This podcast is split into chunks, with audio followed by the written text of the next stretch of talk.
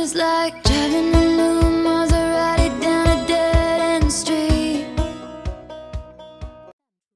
Hello, how are you today?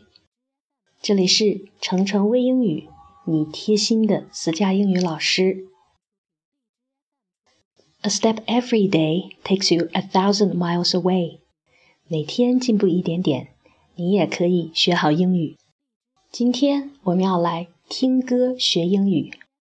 我为你选择的歌是 Taylor Swift 演唱的 Red，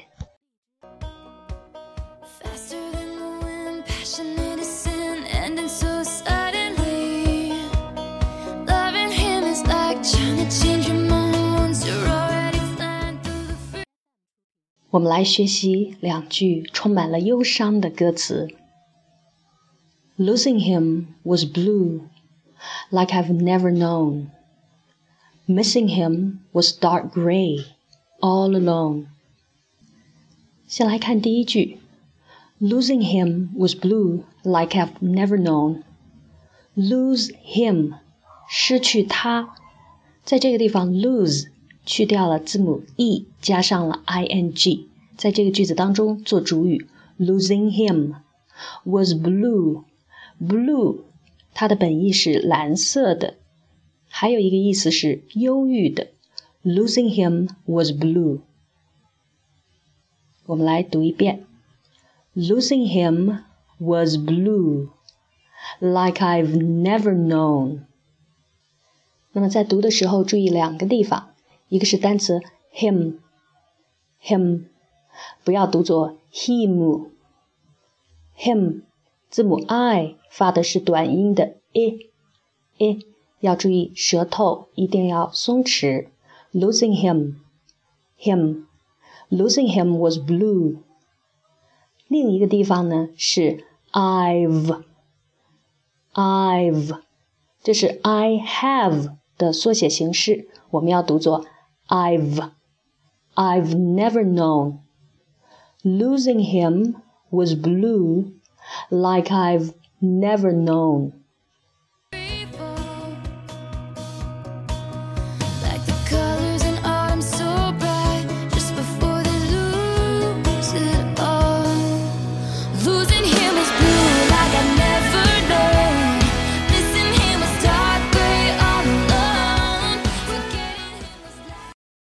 Well, let's get to the second sentence.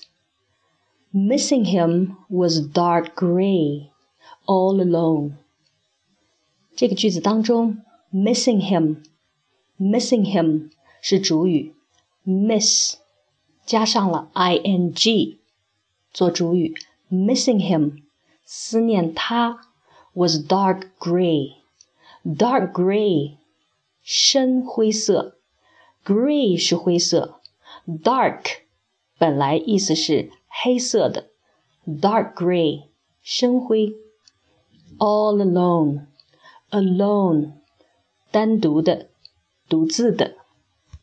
来，跟我读一遍。Missing him was dark gray, all alone. Missing him was dark gray, all alone. 我们在读的时候 注意两个地方。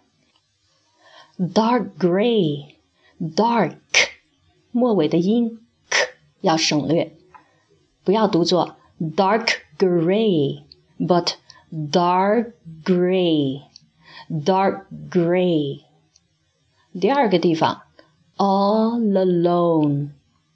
alone，all 和 alone 之间有一个连读，all alone。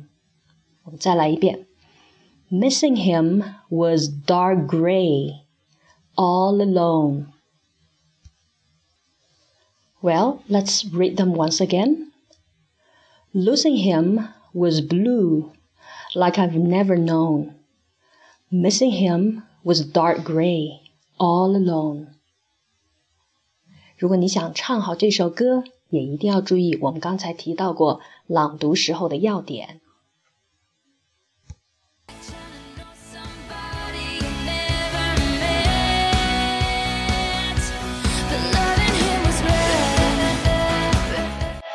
So much for today. Hope you enjoy your learning. See you next time.